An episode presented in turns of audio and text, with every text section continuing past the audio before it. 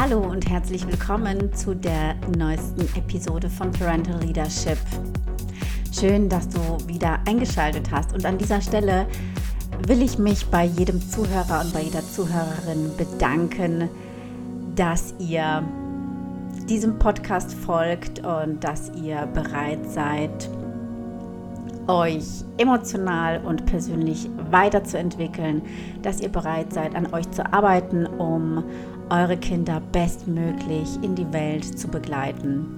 Und ja, wenn du nur eine Sache mitnimmst aus dem Podcast und die irgendwie für dich erfolgreich im Alltag integrieren kannst, dann bin ich total stolz und happy, dass ich mit dieser Arbeit, die ich mache, ein wenig Impact ausüben kann. Ja, so viel erstmal zum Intro. Heute möchte ich mit dir über ein sehr, sehr wichtiges und ähm, ja, weit verbreitetes Thema sprechen.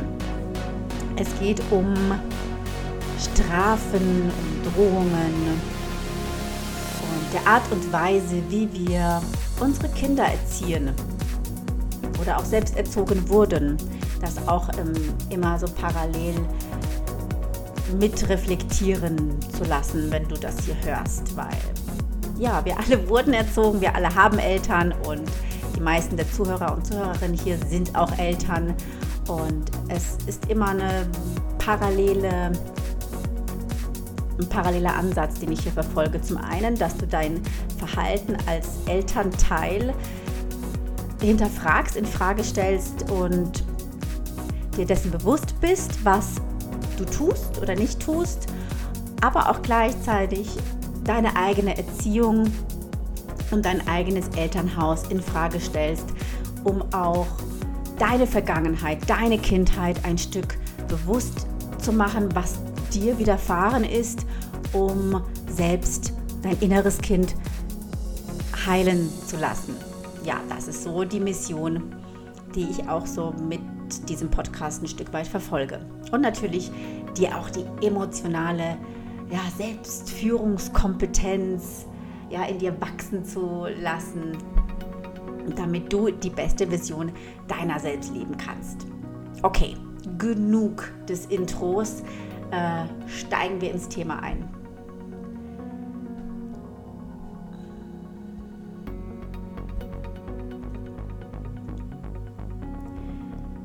Man kann nicht leugnen, dass äh, Strafen kurzfristig sehr wirkungsvoll sind. Denn eine Strafe führt zur Angst und Angst führt letztendlich zur Vermeidung des unerwünschten Verhaltens. Also Angst ist jetzt ein großes Wort, Angst vor dem unguten Gefühl, denn Kinder und auch Erwachsene, wir alle streben nach guten Gefühlen. Und wenn die Strafe mir etwas Gutes, also etwas wegnimmt, was mir ein gutes Gefühl gibt, dann habe ich Angst vor dieser Strafe und möchte das vermeiden.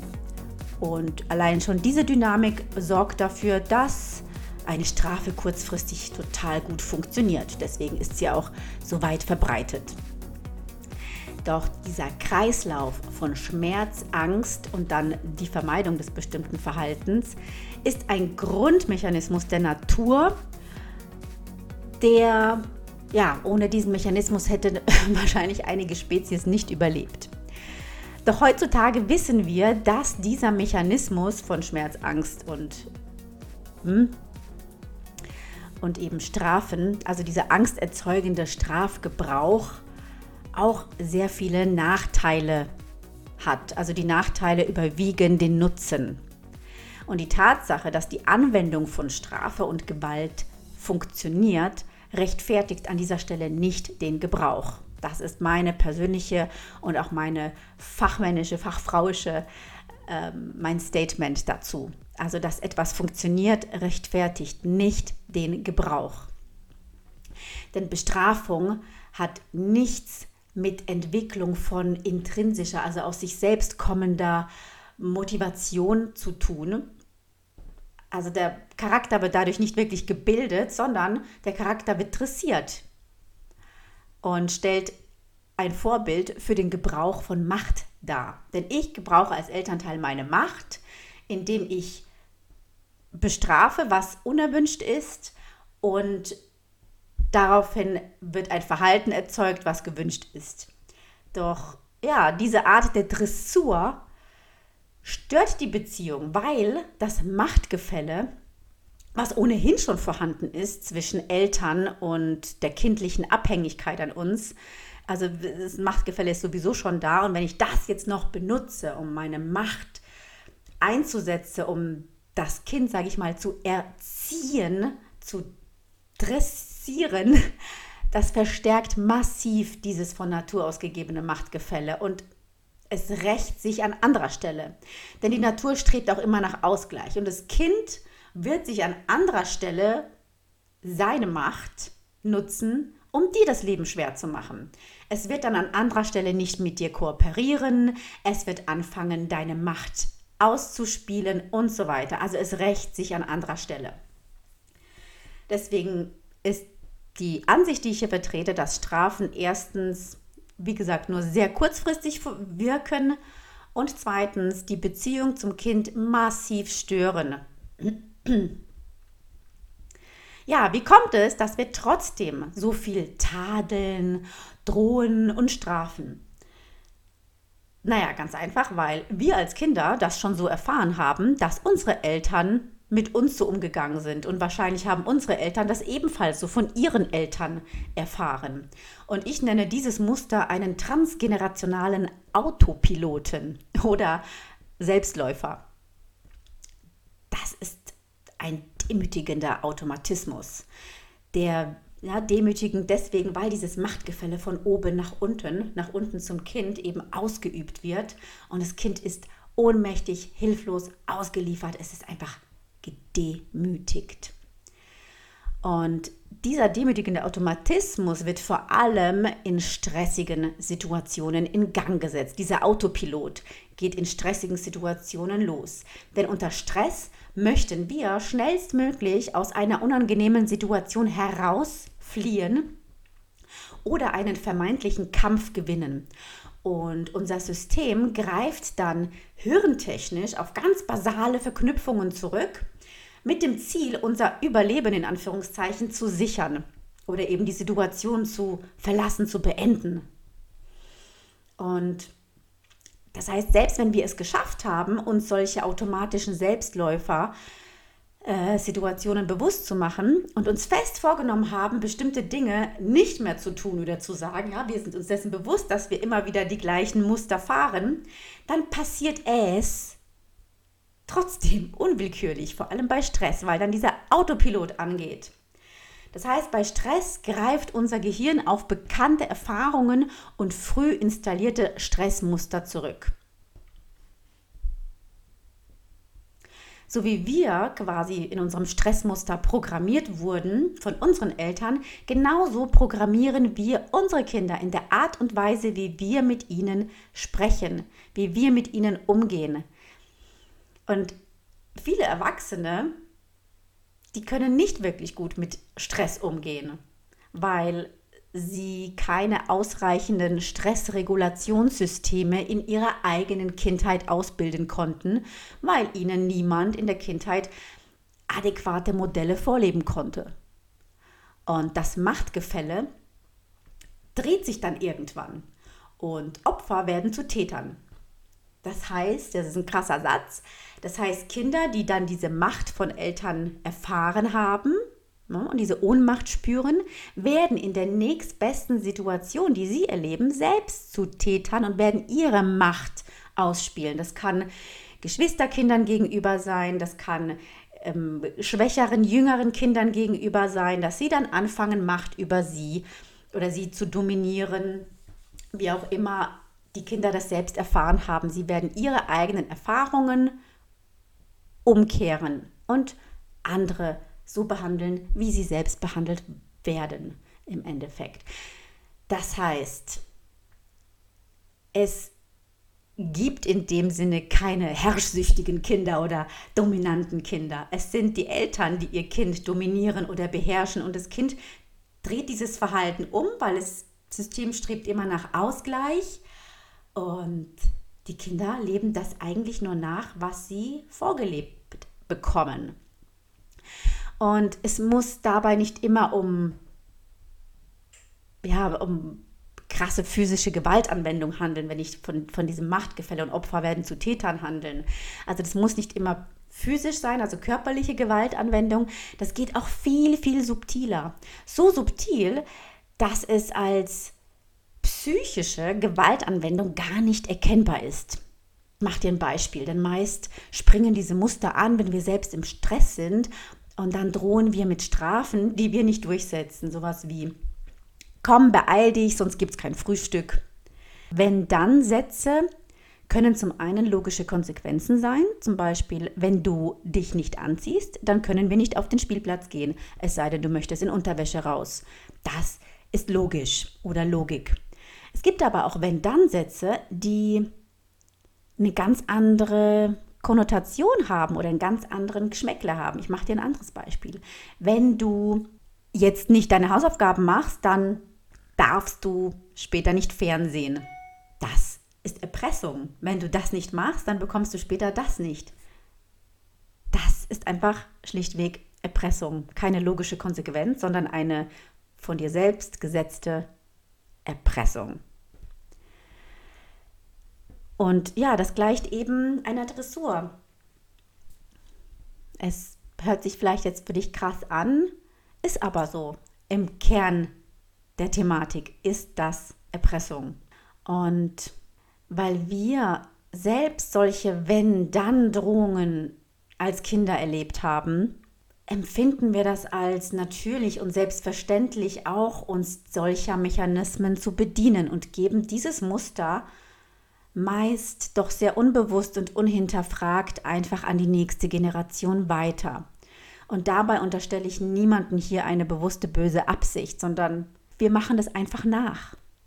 Und vielleicht fangen wir jetzt an, uns dessen bewusst zu werden, was wir da eigentlich sagen und was da für ein Mechanismus hinter solchen Sätzen drin steckt. Und mit einem Erwachsenen würde ich doch auch nicht so sprechen. Das können wir vielleicht uns immer so als Beispiel nehmen. Wenn du mit deinem Arbeitskollegen würdest du doch auch nicht so sprechen. Wenn du jetzt nicht deine Arbeit machst, darfst du später nicht zur Mittagspause gehen. Das ist ein Zwang von außen und das Ziel ist doch, dass unsere Mitarbeiter oder unsere Arbeitskollegen, dass wir alle unsere Arbeit aus einem intrinsischen Grund heraus tun und nicht weil wir dann, weil wir erpresst werden. Also das, ja, warum machen wir es bei unseren Kindern anders? Und ja, oftmals denken wir, es reicht nicht aus, einfach nur zu sagen, hey, ich möchte, dass du deine Zähne putzt, weil mir deine Zahngesundheit wichtig ist.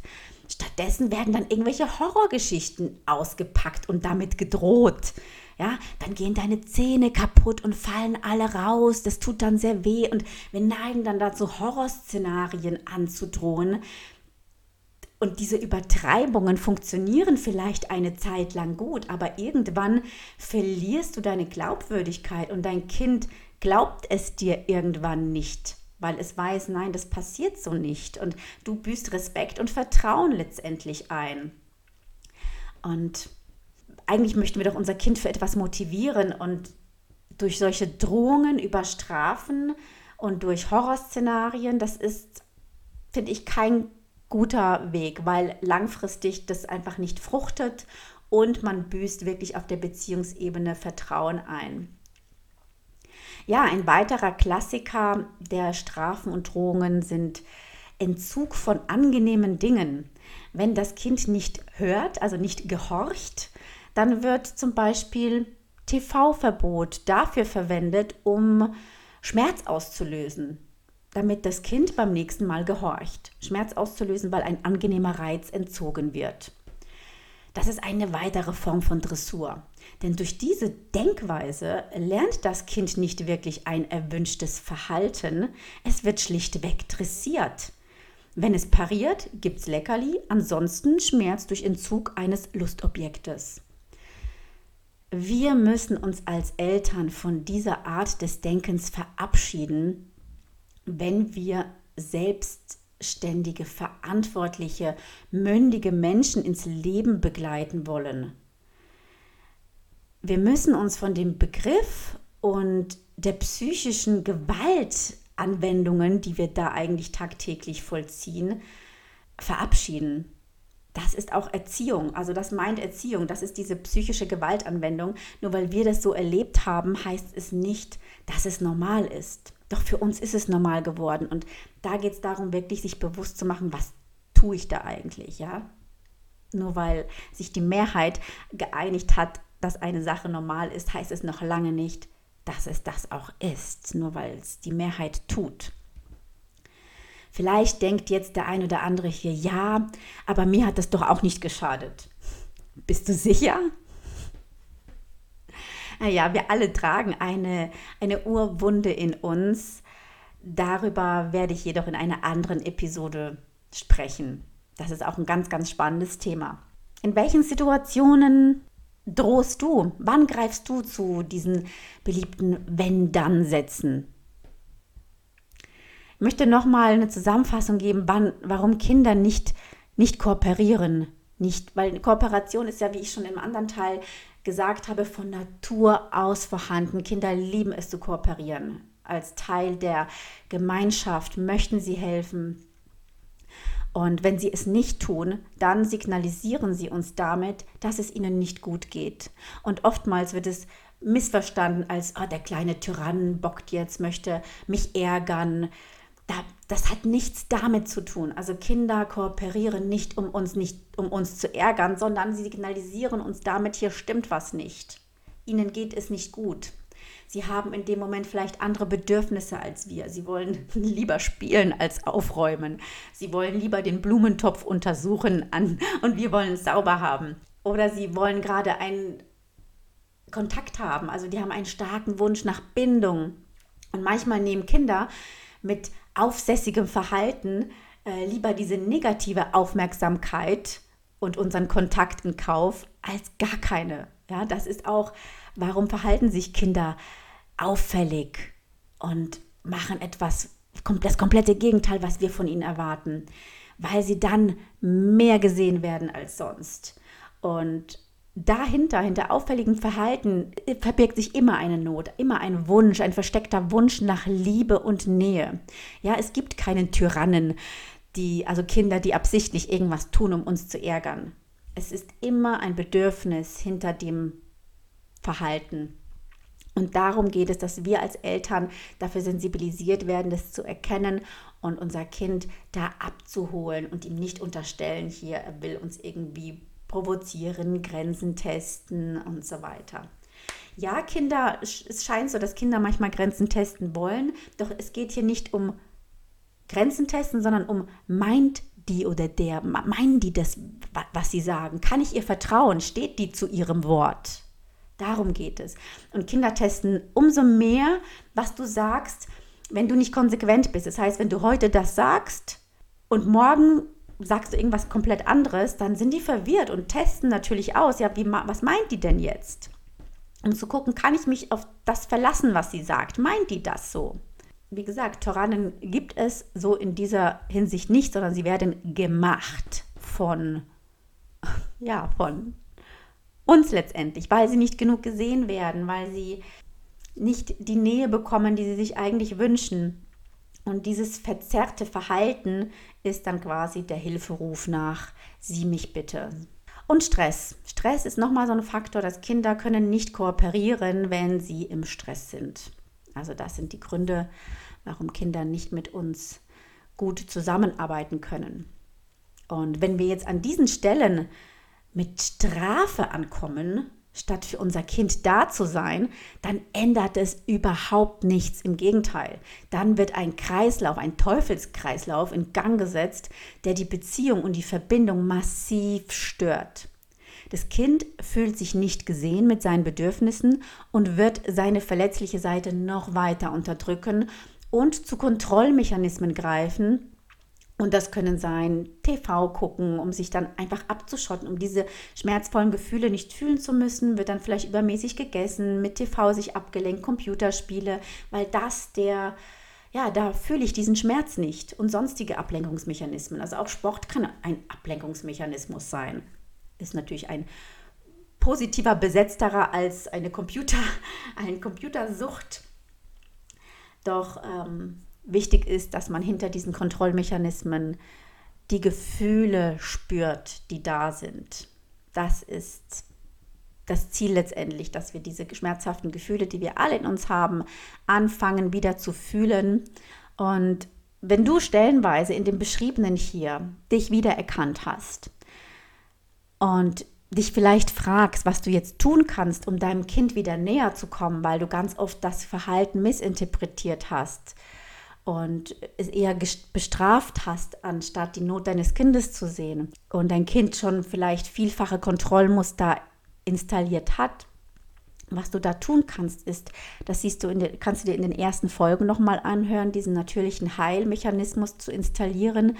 Wobei, wenn ein Kind schon verlernt hat, sich natürlich zu entlasten, weil das durchs Weinen nicht mehr so gut geht, dann kannst du diesen sicheren Raum schaffen, dein Kind dazu einzuladen, wieder seine Gefühle zu spüren. Und es gibt auch weitere, weitere tolle Mechanismen, und wenn du dich jetzt fragst, wie du die Beziehung, wenn die schon so ein Stück weit gestört ist, wenn ihr in diesem Straf-Droh-Modus drin seid, wie du das aufbrechen kannst, dazu gibt es ganz wunderbare Macht-Umkehrspiele, die helfen, die Beziehung zu reparieren. Ja, auch Spiele, Spielen, Spielen schafft Nähe und Nähe schafft Geborgenheit und Vertrauen. Ähm, das sind so erste Herangehensweisen, die du nutzen kannst, um mit deinem Kind wieder mehr in Kontakt zu kommen, raus aus dieser Strafdrohfalle, raus, ja, um da rauszukommen. Ja, ich hoffe, dich mit dieser Episode wieder ein wenig inspiriert zu haben. Und ich habe mir überlegt, dass ich zu diesen Methoden, zu diesen, gerade zu diesen Machtumkehrspielen, äh, in der nächsten Episode ein bisschen mehr dazu erzählen werde, weil die so wirkungsvoll sind und das funktioniert auch ganz, ganz wunderbar schon bei Kleinkindern. Und ja, lass dich überraschen und freue dich schon mal auf die nächste Folge. An dieser Stelle wünsche ich dir viel, viel Freude beim Erkennen der eigenen Sprachmuster und ja, alles Liebe für dich und deine Familie.